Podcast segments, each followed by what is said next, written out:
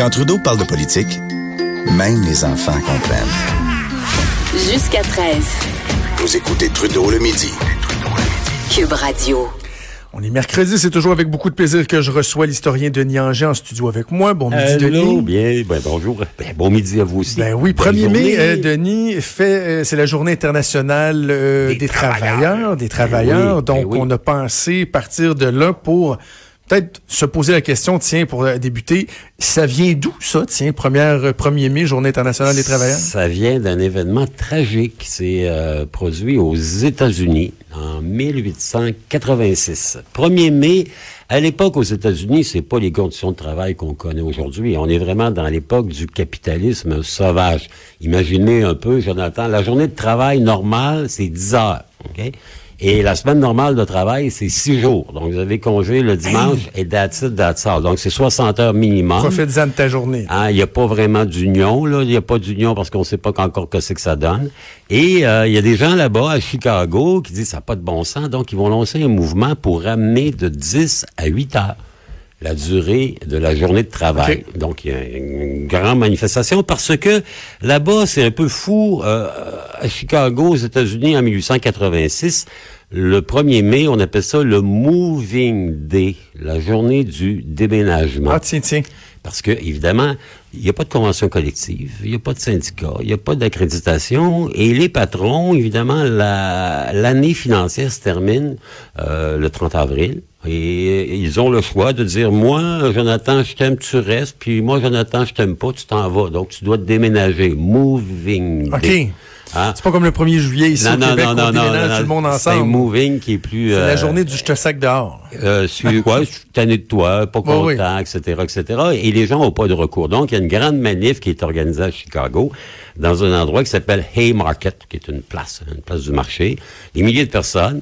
Et il y a un affrontement sauvage avec la police de Chicago et avec les agences, on appelait ça les Pinkerton à l'époque, une agence de sécurité oui, ben oui. privée qui était spécialisée dans l'art de casser les grèves, de briser les manifestations.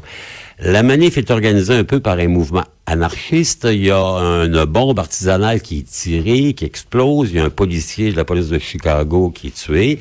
Et il y a une répression féroce. hein. Il y a des dizaines de milliers de personnes qui vont, pas une dizaine de personnes qui vont être tuées, blessées.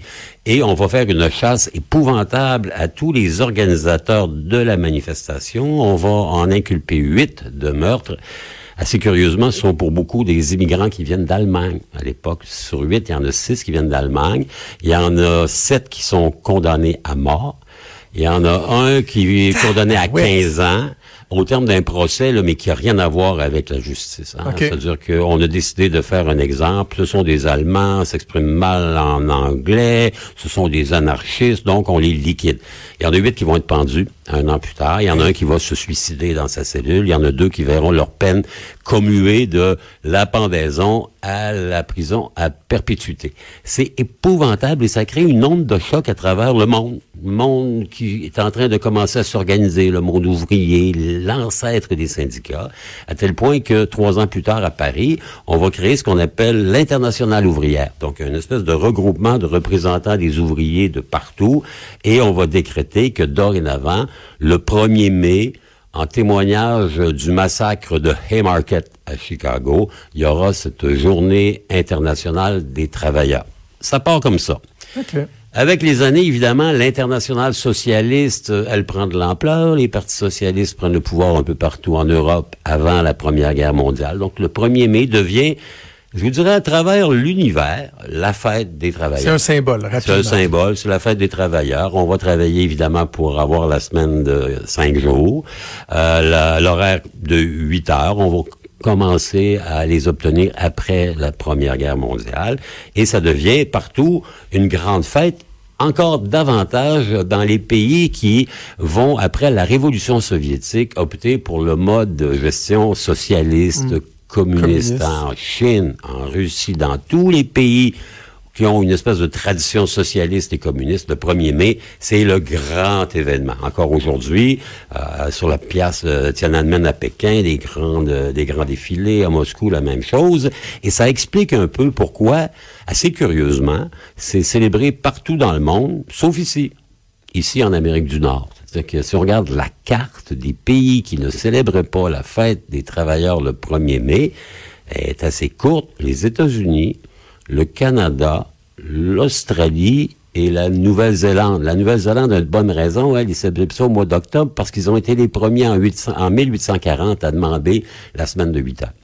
Et pourquoi ici? Ben parce Ouais. que l'association avec les rouges, avec les communistes, les socialistes, fait en sorte que les Américains se disent, ouais, mais ça, c'est un événement qu'on veut pas trop, trop commémorer parce que ça nous fait pas vraiment une, une belle fleur à la boutonnière. Vous savez que euh, après les procès de Chicago, quelques années après, le gouverneur de l'État de l'Illinois a reconnu que le procès il était frimé, que les gens qui ont exécuté, finalement, c'était des gens qui avaient eu un défaut de prendre la parole lors de la grande manifestation, mais il y a personne qui pouvait être relié avec la bombe artisanale qui avait été tirée sur les policiers de Chicago. Donc, euh, un peu par... euh, comment dire, par honte nationale, les Américains ont décrété que eux, la fête, ce serait plus en septembre. C'est ça, c'est la fête du travail qu'on a travail. en et septembre. nous, euh, et nous, les Canadiens, qui avons l'habitude de, de nous coller pas mal aux Américains dans pas mal de choses, ben, on a fait la même chose. N'empêche que euh, aujourd'hui, fête internationale des travailleurs, c'est le pèlerinage annuel de, de la FTQ, des autres syndicats qui viennent à Québec rencontrer le premier ministre. Il y aura une fait. rencontre cet après-midi. Eux, bon, ils vont demander un salaire minimum à 15 de l'heure, ils vont faire un petit photo-op. Finalement, bon, il n'y aura pas grand suite à ça, on le sait, mais c'est comme, comme une source gouvernementale me disait, c'est comme l'équivalent d'une classique hivernale au hockey. là. Chaque année, bon, il y a ça. Depuis Ça nous 40 ans, depuis l'époque où euh, Michel Chartrand et Ben, c'est ça, ben, c'est ça, ça nous permet de, Marcel de- de remettre peut-être en contexte le, tout le mouvement syndicaliste Exact. ici au Québec. Parce que si certains se posent des questions sur, euh, je veux pas dire la pertinence, mais sur l'omniprésence des syndicats, que certains se disent, bon, tu sais, ça, ça va quand même bien les relations de travail au Québec, etc. Oui, mieux. Il fut une époque où le rôle des syndicats, où la présence des syndicats a été vraiment fondamentale dans l'histoire Tout à du fait. Québec. Elle l'a été d'autant plus que les conditions de travail, elles étaient exécrables. Hein. Si on remonte dans les années 40, les années 50, on s'en souviendra, la grève de l'amiante, la grève à Murdochville, la grève des employés de Louisville. Le gouvernement à l'époque, Duplessis, Maurice, c'est un gouvernement qu'on appelle un peu d'État gendarme, c'est-à-dire que l'État arrive, il va réprimer les troubles et il va appuyer habituellement les propriétaires. Donc, euh, on part de loin. Les syndicats, euh, qui à l'époque sont sous la bienveillante bénédiction de l'Église, notamment pour ce qui est de la CSN. La CSN, c'était la Confédération des travailleurs catholiques. Hein, ça veut dire dans chaque syndicat. Ben Ah oui, ben oui, ben oui, au début du 20e siècle, quand vous formez un syndicat qui n'est pas la CSN, qui s'appelle la CTCC, euh, la Confédération des travailleurs catholiques du Canada, euh, vous devez avoir un aumônier. Hein? Vous êtes régi par Léon XIII qui a fait une encyclique sur le travail. Et donc, la CSN est comme ça. La FTQ, elle, ben, c'est les, c'est les maudites unions américaines, comme on dit à l'époque. Ce sont essentiellement des gens qui nous viennent de la tradition américaine.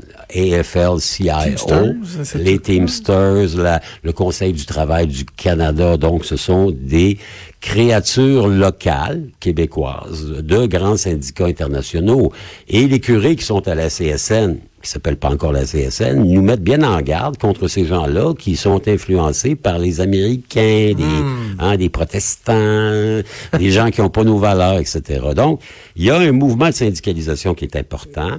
Euh, qui est nécessaire à l'époque. Soyons honnêtes, euh, les conditions de travail, on parlait tantôt des Européens qui travaillaient 10 heures par jour, 6 jours par semaine. Ben, les petites ouvrières du textile qui travaillaient à Montréal, à Louisville ou à Montmorency, c'était pas beaucoup mieux. Donc, il y, a ça. Il y a une nécessité qui crée, hein. Est-ce que, est-ce qu'à cette époque-là, Denis, on est dans, dans la dynamique du, du patronat qui est plus anglophone versus l'employeur ouvrier francophone, oui? Tout à fait. Regardez, la, le grand capital jusqu'à la Révolution tranquille à peu près, c'est un capital américain, canadien, anglais, britannique, qui vient de partout, sauf d'ici. Les premières grandes fortunes canadiennes françaises se, font un petit peu sur le marché du commerce de détail. On s'en souviendra euh, du Puy Frère à Montréal, La Liberté, PACAT, le, PACAT, le syndicat de Québec, sont des institutions, mais dans la grande entreprise. Les pâtes et papiers, les mines, essentiellement, ce sont des gens d'ailleurs qui ont des gérants ici, qui s'occupent de faire marcher leur business.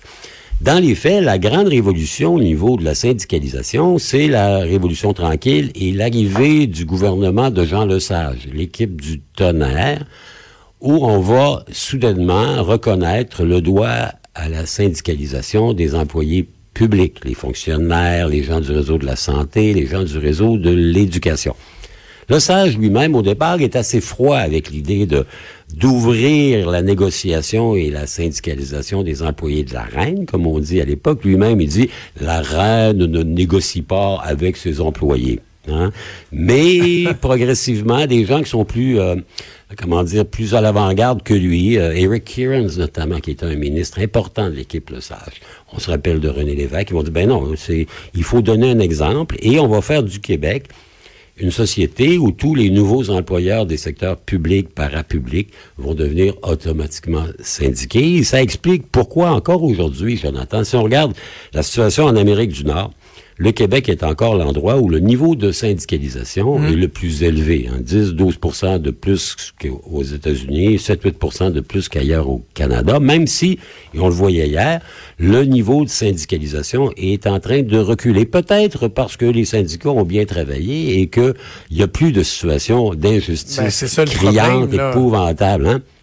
C'est un peu ça. Ils sont un peu les victimes de leur succès et ils sont aussi un peu les victimes de leur corporatisme. Vous savez qu'un syndicat, c'est une entreprise dont les revenus, c'est essentiellement les cotisations des membres. Et comme ici, on vit dans un, dans un système qu'on appelle la formule, La formule Rand. La 18 L'atelier- formule Rand. Exact. L'atelier fermé, ben, c'est croix, c'est croix ou meurt. C'est-à-dire que dès le moment où tu entres de- à l'emploi de quelqu'un qui est syndiqué, ben, tu n'as pas le choix de cotiser et d'être membre, de faire ton adhésion. Donc, en ce jour de 1er mai, rappelons les gains incroyables qui ont été faits par les travailleurs depuis l'événement tragique de Haymarket à Chicago en 1886. Constatons qu'on est bien différent. Les Québécois, en termes de syndicalisation par rapport aux autres Américains du Nord, et les Américains du Nord, en termes de reconnaissance du 1er mai par rapport au reste de l'univers. C'est-à-dire que moi, les Américains me font toujours un peu sourire à force d'être tellement une société distincte là-dedans, comme par exemple avec les mesures impériales. Hein, vous savez, euh, Jonathan, il reste trois pays dans le monde. Oui. Trois pays dans le monde qui ont encore des pouces, des gallons, des verges, etc.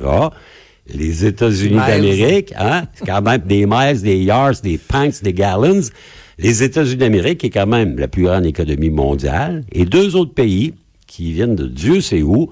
Un s'appelle le Libéria, qui est un tout, tout, tout petit pays en Afrique sur la côte du golfe de Guinée, qui a été fondé par des descendants d'esclaves noirs américains qui, après la guerre de sécession, étaient allés retourner en Afrique.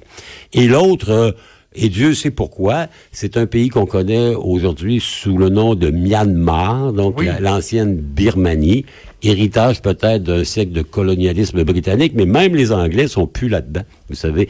Et non seulement on a les galons, on a même les degrés Fahrenheit. Là, c'est pire que pire parce que même le Myanmar prend pas le Fahrenheit.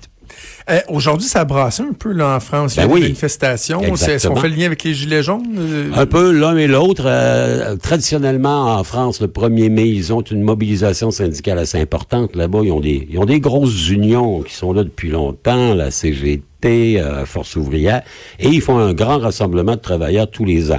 Évidemment, cette année, le mouvement des Gilets jaunes, la réponse insatisfaisante de Macron la semaine dernière à leur demande a fait en sorte que dans le cortège, il y a plein de gens qui se sont infiltrés, qui sont de la mouvance gilet jaune radical, hein, un peu ce qu'on appelle ici les black Black Bloc. Black Bloc, un peu l'équivalent.